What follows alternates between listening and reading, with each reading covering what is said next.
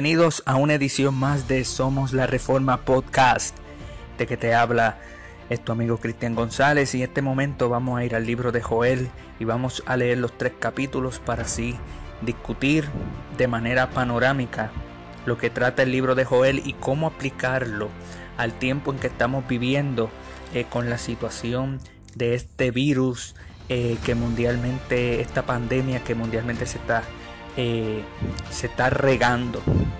Amén. Libro de Joel, capítulo 1, 2 y 3. Dice así la palabra del Señor y así reza la palabra del Señor. Capítulo 1, verso 1. Palabra de Jehová que vino a Joel, hijo de Petuel. Oíd esto, ancianos, y escuchad, todos los moradores de la tierra ¿Ha acontecido esto en vuestros días o en los días de vuestros padres? De esto contaréis a vuestros hijos, y vuestros hijos a sus hijos, y sus hijos a la otra generación. Lo que quedó de la oruga comió el saltón, y lo que quedó del saltón comió el revoltón, y la langosta comió lo que del revoltón había quedado. Despertad, borrachos, y llorad Gemid todos los que bebéis vino a causa del mosto, porque os es quitado de vuestra boca. Porque pueblo fuerte e innumerable subió a mi tierra, sus dientes son dientes de león y sus muelas, muelas de león. Asoló mi vid y descortezó mi higuera, del todo la desnudó y derribó sus ramas y, derribó, sus ramas quedaron blancas. Llora tú como joven vestida de silicio por el marido de su juventud. Desapareció de la casa de Jehová la ofrenda y la libación. Los sacerdotes ministros de Jehová están de duelo. El campo está asolado. Se enlutó la tierra porque el trigo fue destruido. Se secó el mosto. Se perdió el aceite confundíos labradores, gemid viñeros, por el trigo y la cebada, porque se perdió la mies del campo. La vida está cerca y pereció la higuera, el granado también, la palmera y el manzano. Todos los árboles del campo se secaron, por lo cual se extinguió el gozo de los hijos de los hombres. Ceñíos y lamentad, sacerdotes. Gemid, ministros del altar. Venid, dormid en silicio, ministros de mi Dios, porque quitada es de la casa de vuestro Dios la ofrenda y la libación. Proclamad ayuno, convocad a asamblea, congregad a los ancianos, y a todos los moradores de la tierra en la casa de Jehová vuestro Dios, y clamad a Jehová. Ay del día, porque cercano está el día de Jehová, y vendrá como destrucción por el Todopoderoso.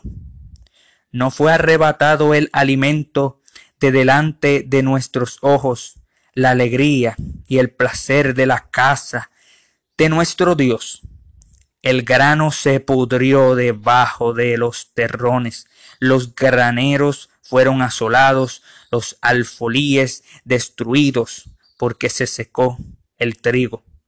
Cómo gimieron las bestias, cuán turbados anduvieron los atos de los bueyes, porque no tuvieron pastos. También fueron asolados los rebaños de las ovejas. A ti, oh Jehová, clamaré, porque fuego consumió los pastos del desierto, y llama abrazó todos los árboles del campo. Las bestias del campo bramarán también a ti, porque se secaron los arroyos de las aguas, y fuego consumió las praderas del desierto. Capítulo 2, verso 1. Tocad trompeta en Sión y dad alarma en mi santo monte.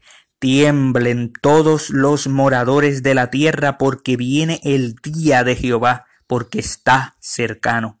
Día de tinieblas y de oscuridad, día de nube y de sombra, como sobre los montes se extiende el alba, así vendrá un pueblo grande y fuerte, semejante a él no lo hubo jamás, ni después de él no habrá en años de generaciones.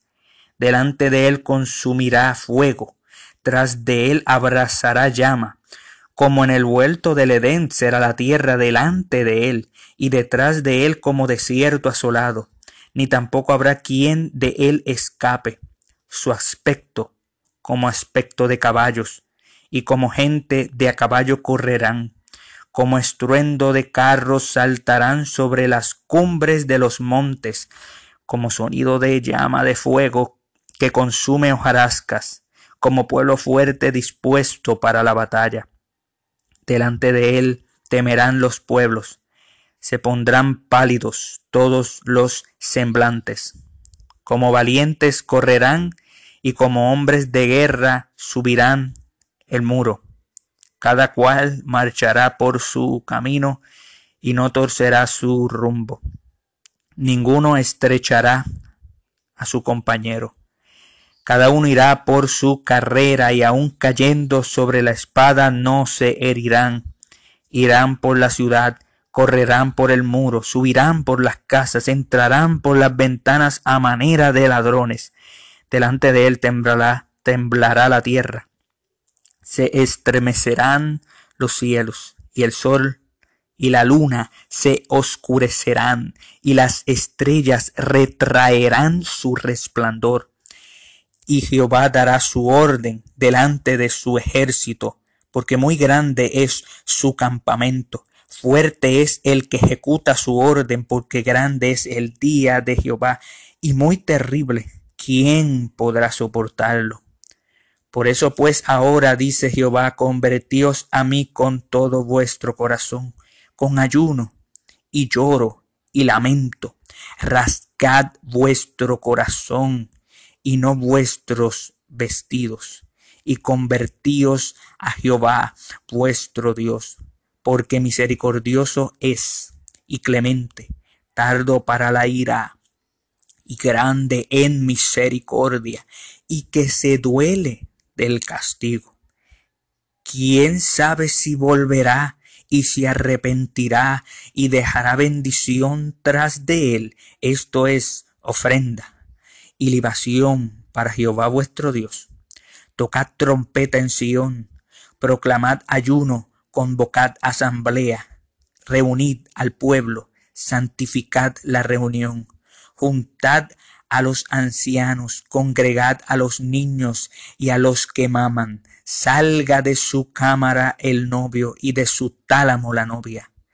Entre entre la gente y el altar entre la gente y el altar lloren los sacerdotes, ministros de Jehová, y digan, perdona, oh Jehová, a tu pueblo, y no entregues al oprobio tu heredad, para que las naciones se enseñoren de ella.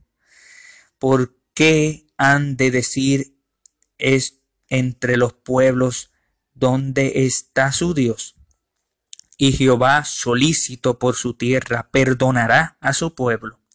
Responderá Jehová y dirá a su pueblo, He aquí yo os envío pan y mosto y aceite, y seréis saciados de ellos, y nunca más os pondré en oprobio entre las naciones, y haré alejar de vosotros al del norte, y lo echaré en tierra seca y desierta, su faz será hacia el mar oriental y su fin al mar occidental y exhalará su hedor y subirá su pudrición porque hizo grandes cosas.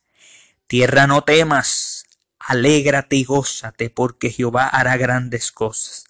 Animales del campo no temáis, porque los pastos del desierto reverdecerán, porque los árboles llevarán su fruto, y la higuera, la higuera y la vid darán sus frutos. Vosotros también, hijos de Sión, alegraos y gozaos en Jehová vuestro Dios, porque os ha dado la primera lluvia a su tiempo, y hará descender sobre vosotros lluvia temprana y tardía como al principio. Las eras se llenarán de trigo y los lagares rebosarán de vino y aceite, y os, os restituiré los años que comió la oruga, el saltón, el revoltón y la langosta.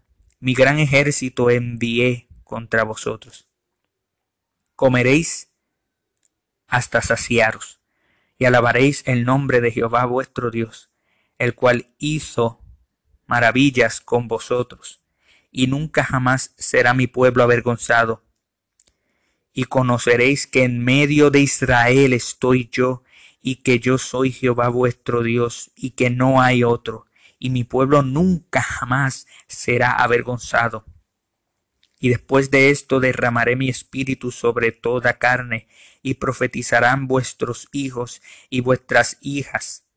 Vuestros ancianos soñarán sueños, y vuestros jóvenes verán visiones, y también los siervos y sobre las siervas derramaré mi espíritu en aquellos días, y daré prodigios en el cielo y en la tierra, sangre y fuego y columnas de humo. El sol se, se convertirá en tinieblas y la luna en sangre, antes que venga el día grande y espantoso de Jehová. Y todo aquel que invocare el nombre de Jehová será salvo, porque en el monte de Sión y en Jerusalén habrá salvación, como ha dicho Jehová, y entre el, remanente al cual él habrá llamado. Capítulo 3 Verso 1.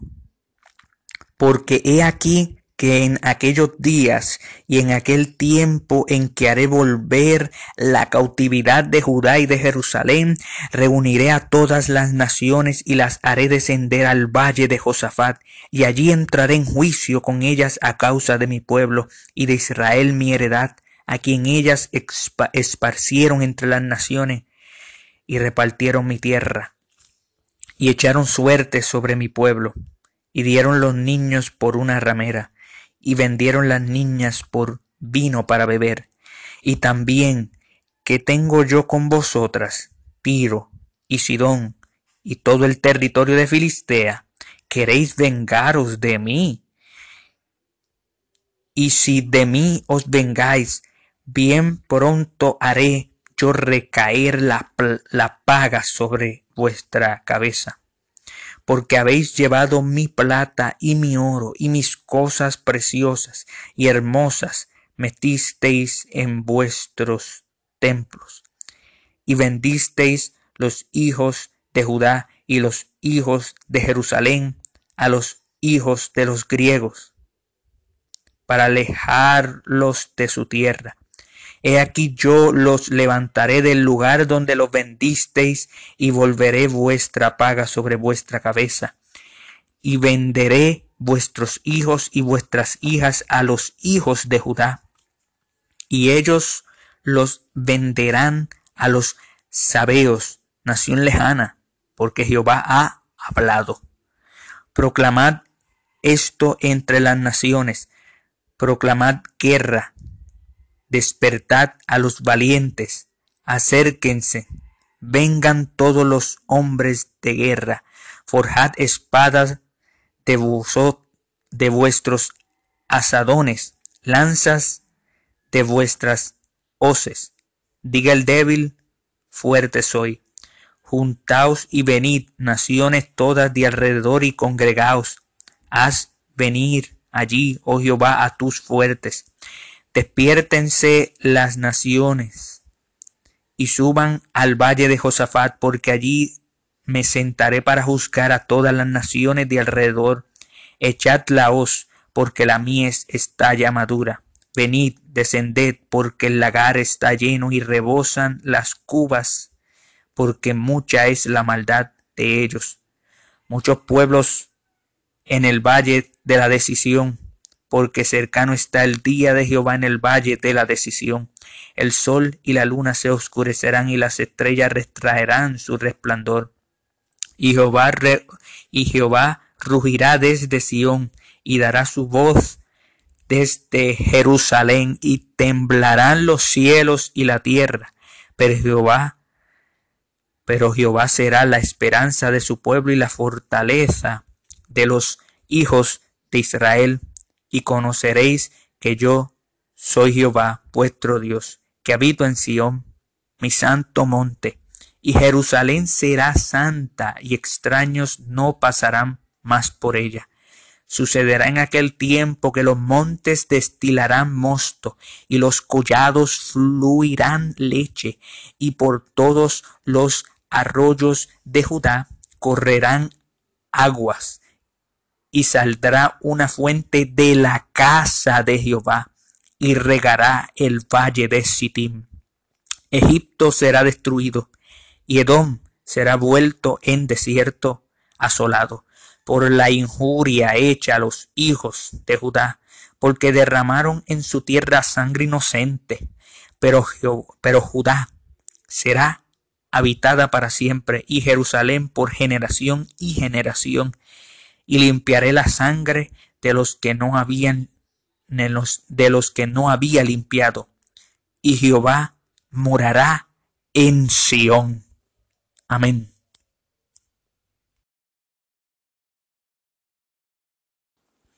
Amén. Esto es un mensaje sobre plagas eh, aplicado a nuestra situación eh, de hoy en día sobre el coronavirus, el COVID-19. Amén. Un mensaje sobre plagas.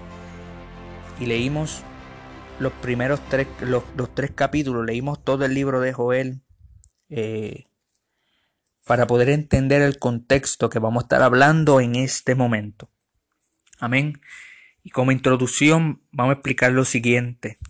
La profecía de Joel trata sobre un desastre que se avecina en Israel, la esperanza del arrepentimiento y la reforma y la promesa de la justicia internacional. No conocemos la naturaleza completa de las dificultades que enfrentamos, pero sabemos que todo esto es del Señor y que todo esto es para nuestro bien y para su gloria.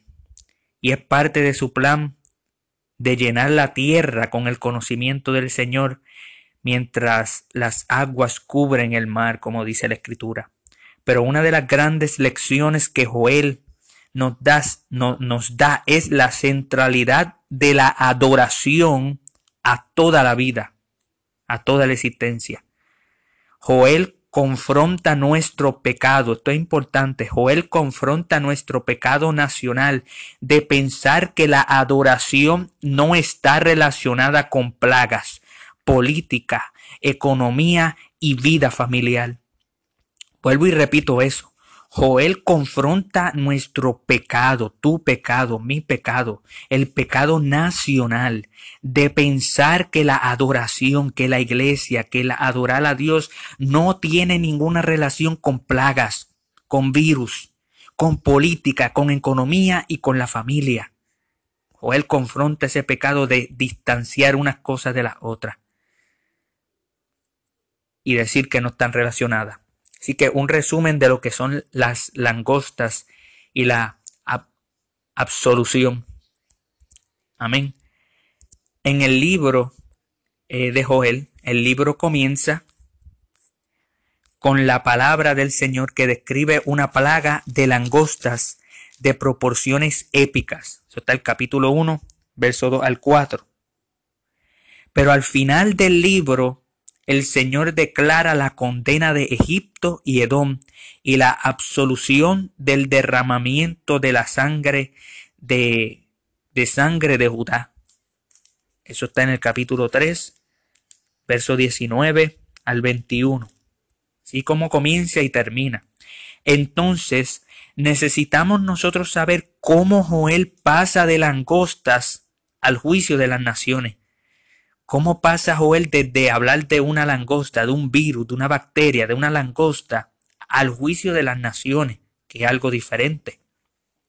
Se encuentra una gran pista en la carrera canónica hasta Joel, en lo que está sucediendo contemporáneamente y, antes de Joel.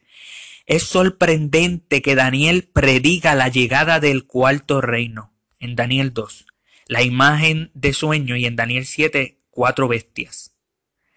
En la última visión que Daniel tuvo, Daniel ve un león, un oso, un leopardo y una gran bestia que representa cuatro imperios. Eso es Daniel 7, 2 eh, al 23 y hasta el final. Sorpresivamente, Oseas también promete que Dios será para Israel como un león, un leopardo, un oso, una bestia y, una bestia salvaje. Esto está en Oseas, antes de Joel, Oseas capítulo 13, versos 7 al 8. Dice que también Dios será para Israel como un león, un leopardo, un oso y una bestia salvaje. Daniel dice una cosa y, y Oseas dice otra en otro contexto. Entonces, cuando Joel nos dice que vienen cuatro tipos de langosta, debemos de tomar nota. Debemos de pensar sobre eso. Eso está en Joel, capítulo 1, verso 4, y Joel, capítulo 2, verso 25, que ya lo leímos. Por un lado, las langostas son una de las plagas de juicio que Dios promete enviar a su pueblo si lo olvidan y rompen su pacto. Eso está en Deuteronomio 28, 38 el 42. Las naciones extranjeras también se describen como langostas, devoradoras en varios lugares en Jueces capítulo 6, 5, el 7, 12, en Jeremías 51, 14 y 27, en Nahum 3, 17, en diferentes lugares. Te, dice que, que naciones extranjeras son langostas devastadoras. Al juntar esto, considero que Joel está describiendo una plaga de langosta real y literal, pasado, presente o futuro pero también lo está usando claramente para predecir la invasión de naciones extranjeras. Eso es capítulo 1, verso 6, capítulo 2, verso 2 al 11 y el verso 20. Esto se confirma por, por la resolución de la profecía de Joel, que es el gran juicio de las naciones en el valle de Josafat. Es el capítulo 3, verso 2 al 12 y el verso 19. Entonces el juicio de las langostas es un signo de una crisis internacional que enfrenta Israel. Sea lo que sea que estemos enfrentando en este momento, ya sea una plaga, o, o, sea la plaga de un virus, o una plaga de pánico total, o ambos, los cristianos que con conocimiento bíblico deberán preguntarse qué es lo que Dios nos está diciendo a través de esto. Y para esa respuesta debemos de mirar su palabra, la voz de Dios en la palabra y no el periódico y no nuestras mejores conjeturas.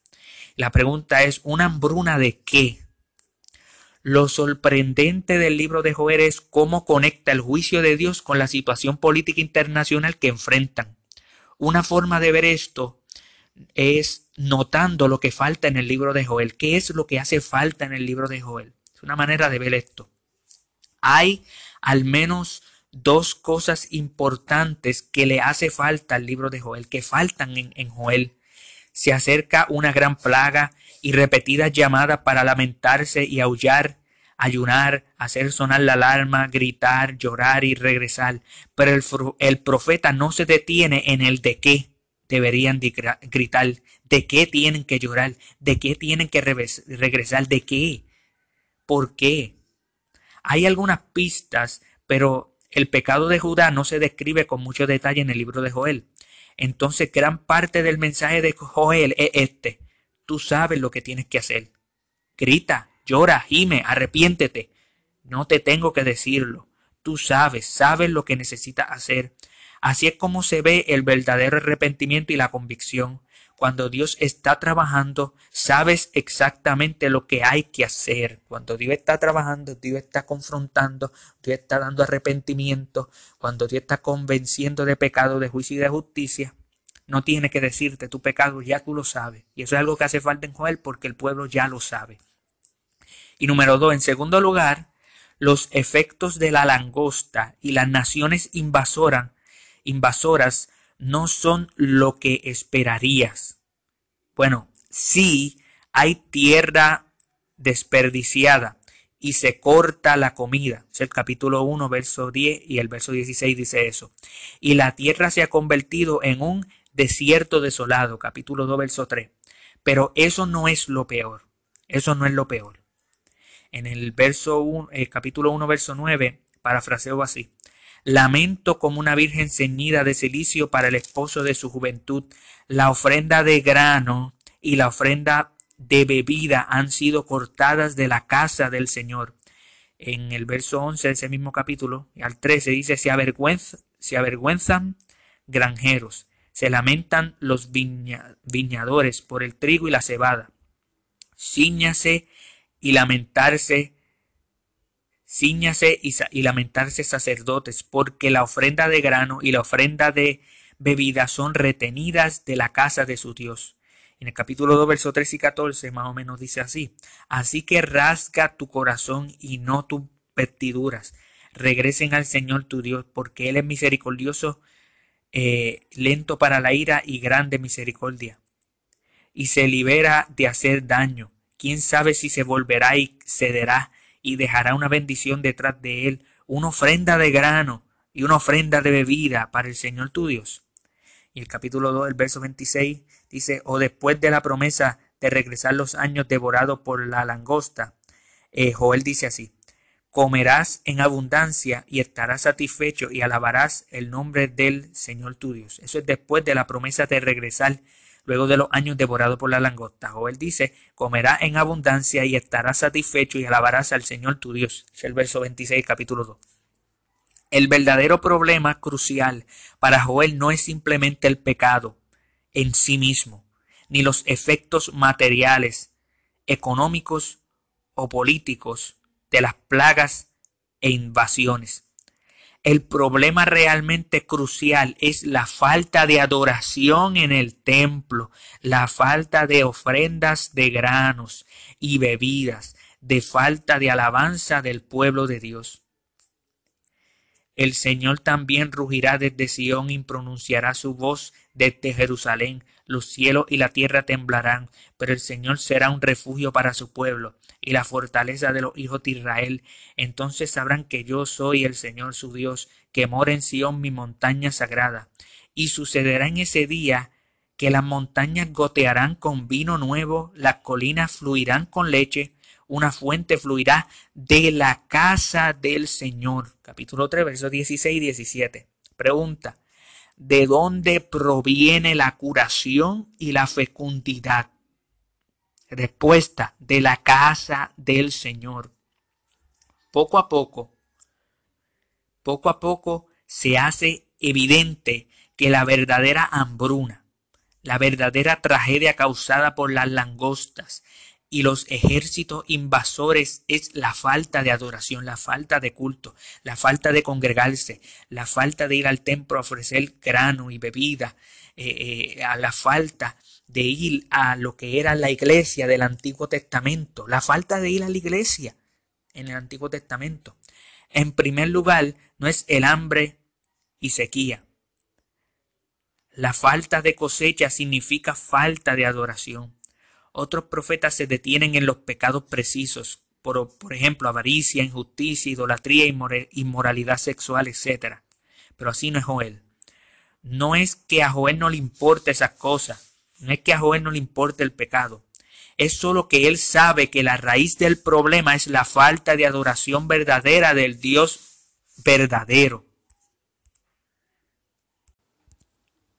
Joel dice que es la falta de adoración verdadera lo que los deja presa de las naciones. Capítulo el 2, verso 19.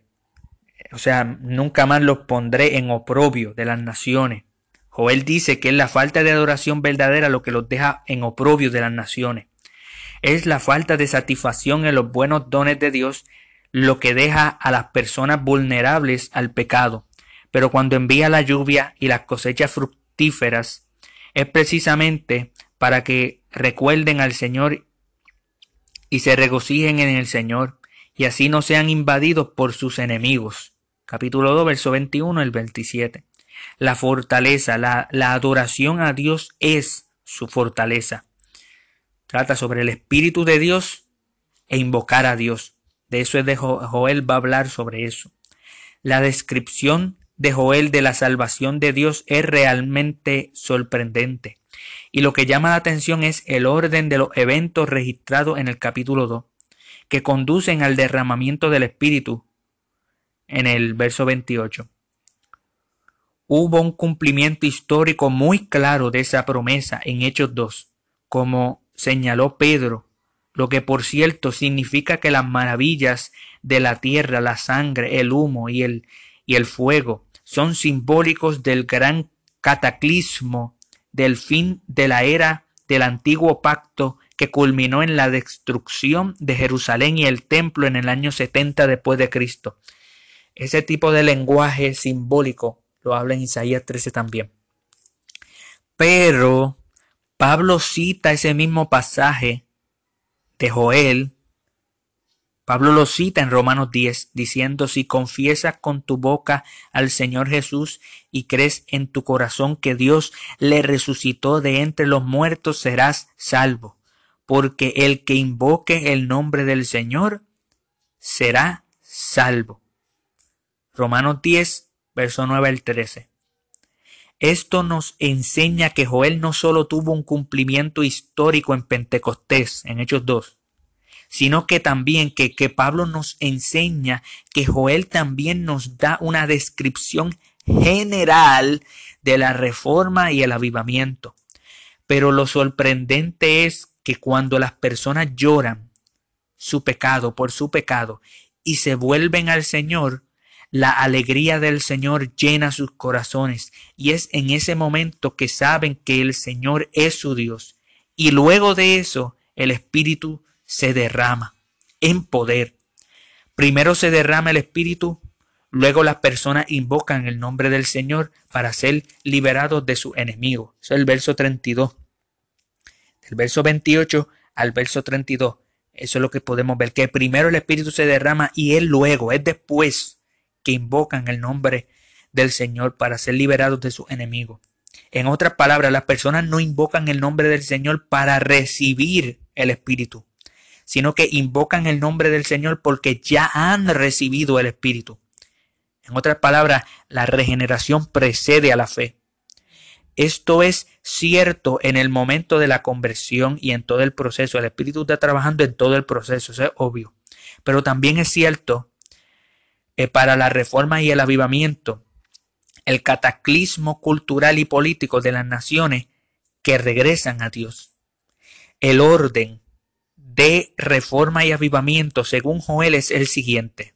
Luto y arrepentimiento, alegría, adoración, conocimiento, espíritu, liberación y justicia.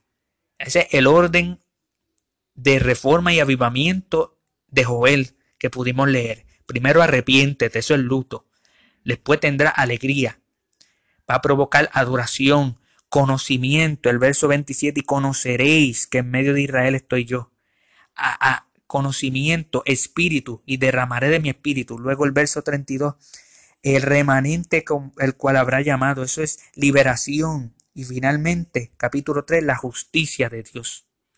El espíritu se derrama porque el pueblo de Dios se ha vuelto hacia él, el pueblo de su pacto, la iglesia del Antiguo Testamento, y esto aplica al Nuevo Testamento, de eso trata este podcast. El, el, Espíritu se derrama porque el pueblo de Dios se ha vuelto, ha regresado a Dios y se regocijó en Él y en sus buenos dones y llegó a conocerlo verdaderamente. Por supuesto, el Espíritu de Dios está trabajando en todo este proceso. No podemos hacer nada sin Dios, pero existe la obra de conversión y hay una gran liberación de los enemigos. Así que nosotros podemos concluir que el Espíritu no es un un genio que nosotros invocamos para manipularle, sino que el Espíritu se derrama con poder sobre aquellos que buscan a Dios con todo su corazón, que se regocijan en Él, que estudian su palabra y sus caminos.